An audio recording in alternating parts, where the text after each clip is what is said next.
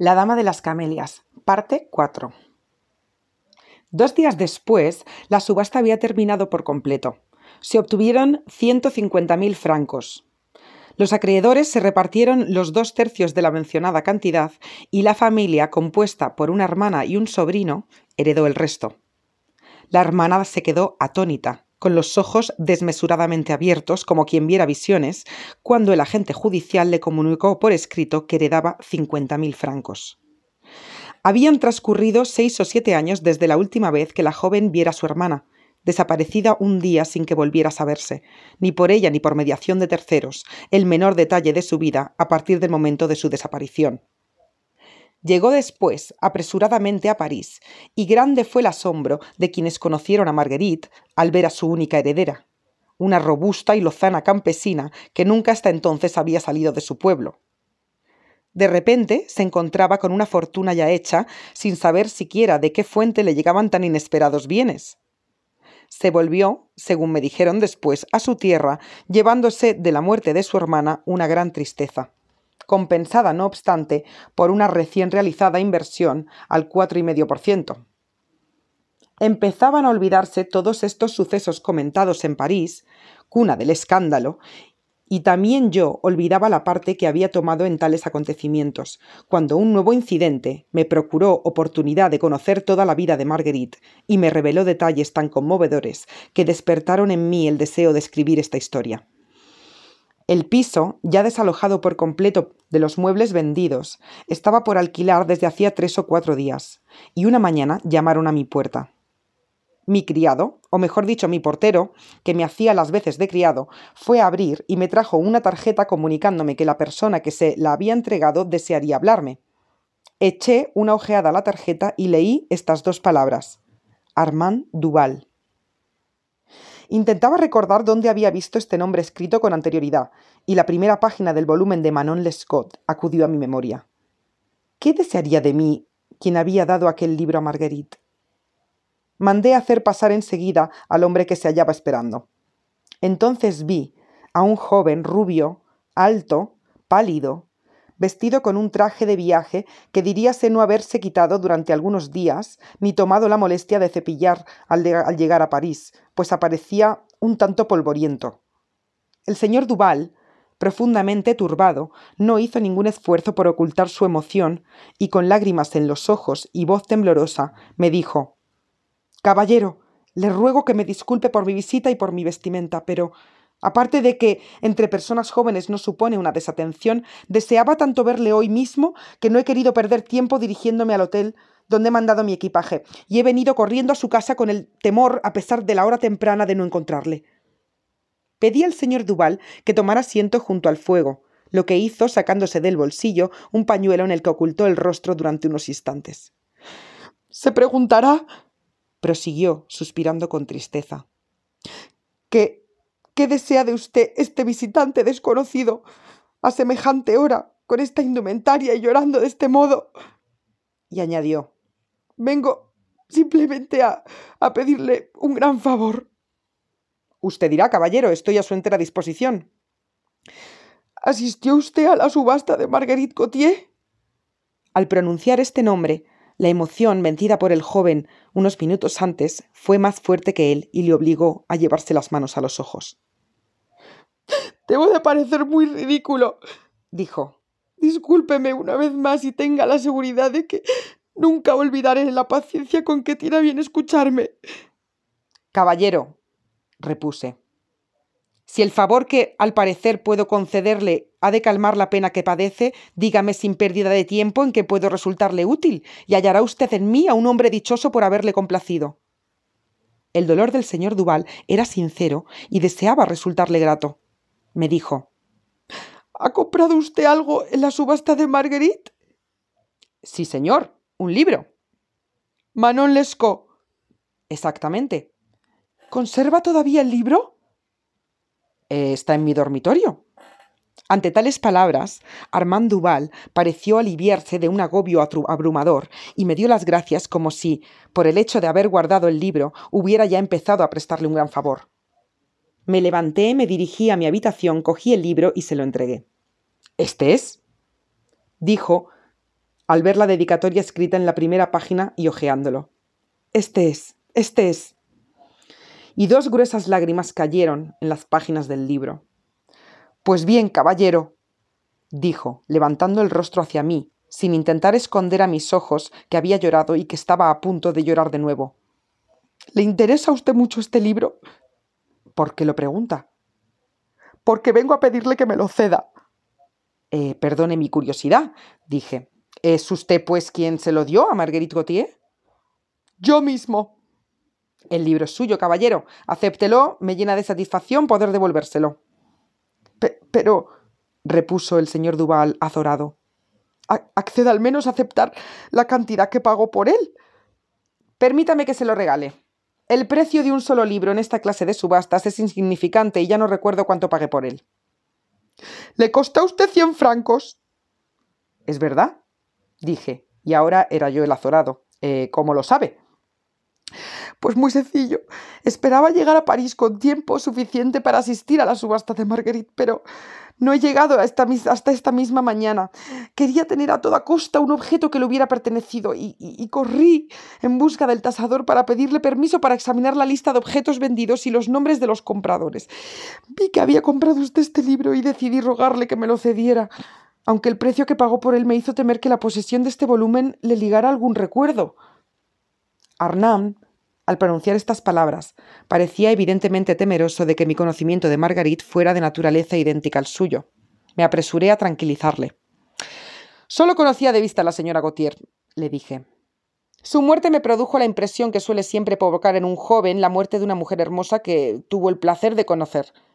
Quise comprar algo en su subasta y me empeñé a empujar tercamente por este libro, sin saber por qué, por el simple gusto de fastidiar a un hombre obstinado en adquirirlo y que parecía desafiante. Le repito, pues caballero, que el libro está a su disposición, y le ruego una vez más que lo acepte sin obtenerlo de mí como lo obtuve yo de un tasador, y para que sea entre nosotros el vínculo de un conocimiento más profundo y de unas relaciones más íntimas. De acuerdo, caballero, me dijo Hernán, tendiéndome la mano y estrechando la mía. Acepto y le estaré agradecido durante toda mi vida. No me faltaban ganas de formular a Armand algunas preguntas referentes a Marguerite, pues la dedicatoria del libro, el viaje del joven y su deseo de poseer aquel volumen excitaban mi curiosidad. Pero temía que someter a mi visitante a una serie de preguntas podía darle pie a sospechar que había rechazado su dinero a cambio de tener derecho a mezclarme en sus asuntos.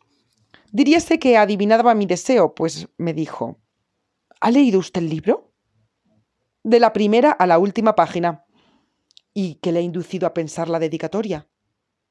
Enseguida comprendí que para usted la pobre muchacha quien hiciera entrega del libro era alguien fuera de lo común, pues en estas líneas no quise ver únicamente un banal cumplido.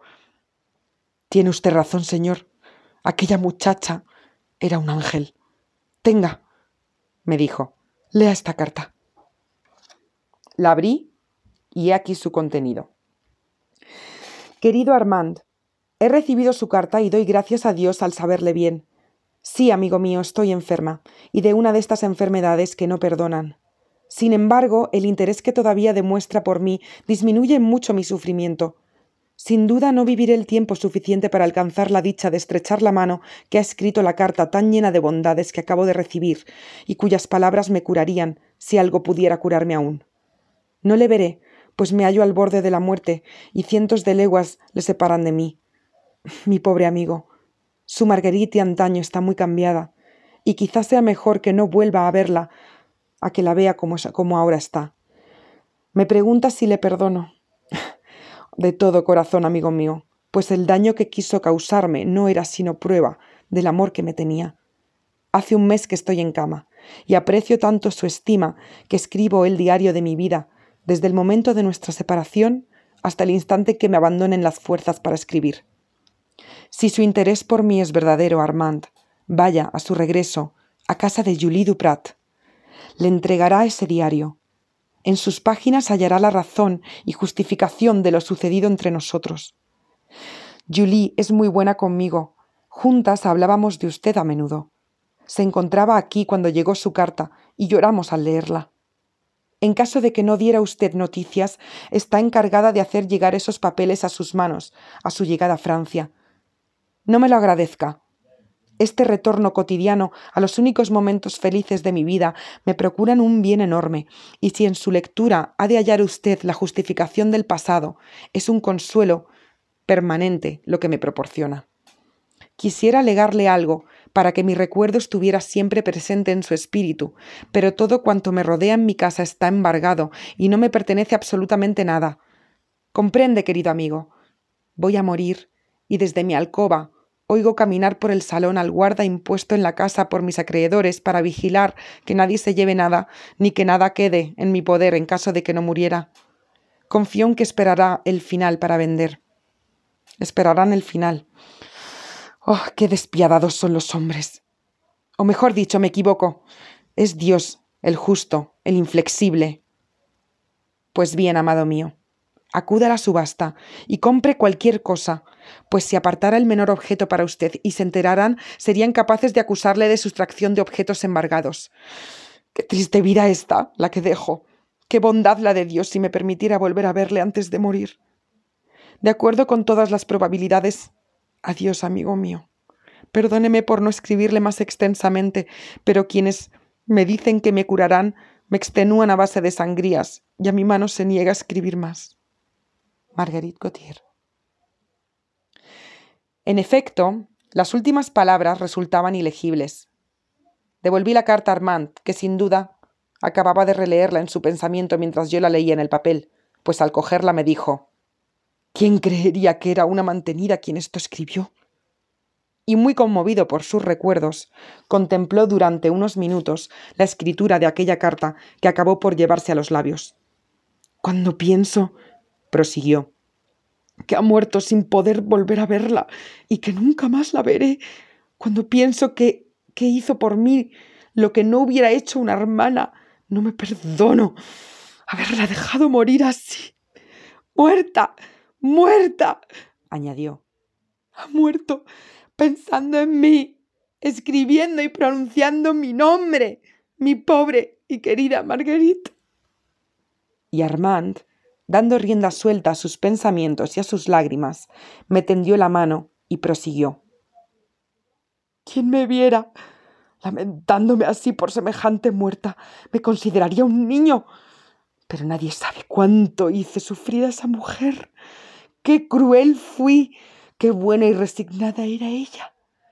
Creía, creí que a mí me concernía el perdonarla y hoy me siento indigno del perdón que ella me otorga daría diez años de mi vida a cambio de llorar a una hora a sus pies.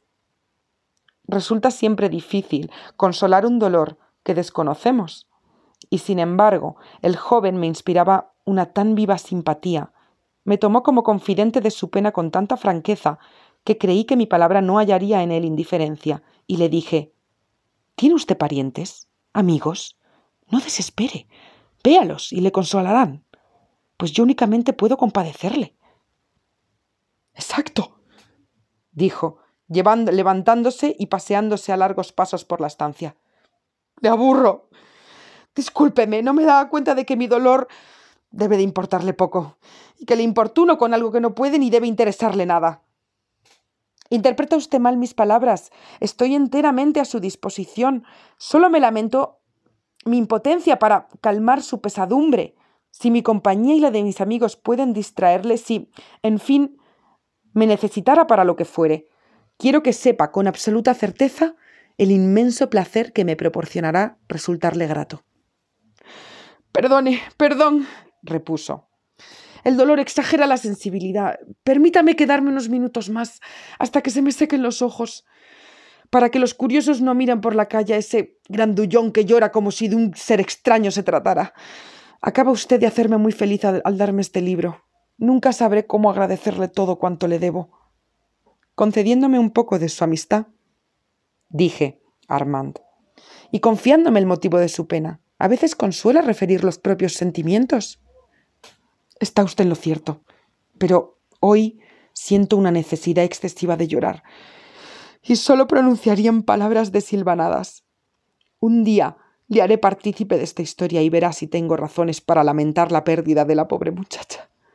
Y ahora, añadió frotándose los ojos por última vez y mirándose al espejo. Dígame que no me considera excesivamente necio y permítame venir a verle de nuevo. La mirada del joven era dulce y bondadosa, y estuve a punto de abrazarle. En cuanto a él, las lágrimas empezaban otra vez a velarle los ojos. Notó que lo advertía y desvió la mirada. Vamos, le dije, valor. Adiós, me dijo entonces. Y, con un esfuerzo inaudito para no llorar, más que salir, lo que hizo fue escapar de mi casa. Levanté el visillo de mi ventana y le vi subir al cabriolé que le aguardaba a la puerta pero apenas se hubo instalado en el interior del coche, se deshizo en lágrimas y escondió el rostro en un pañuelo.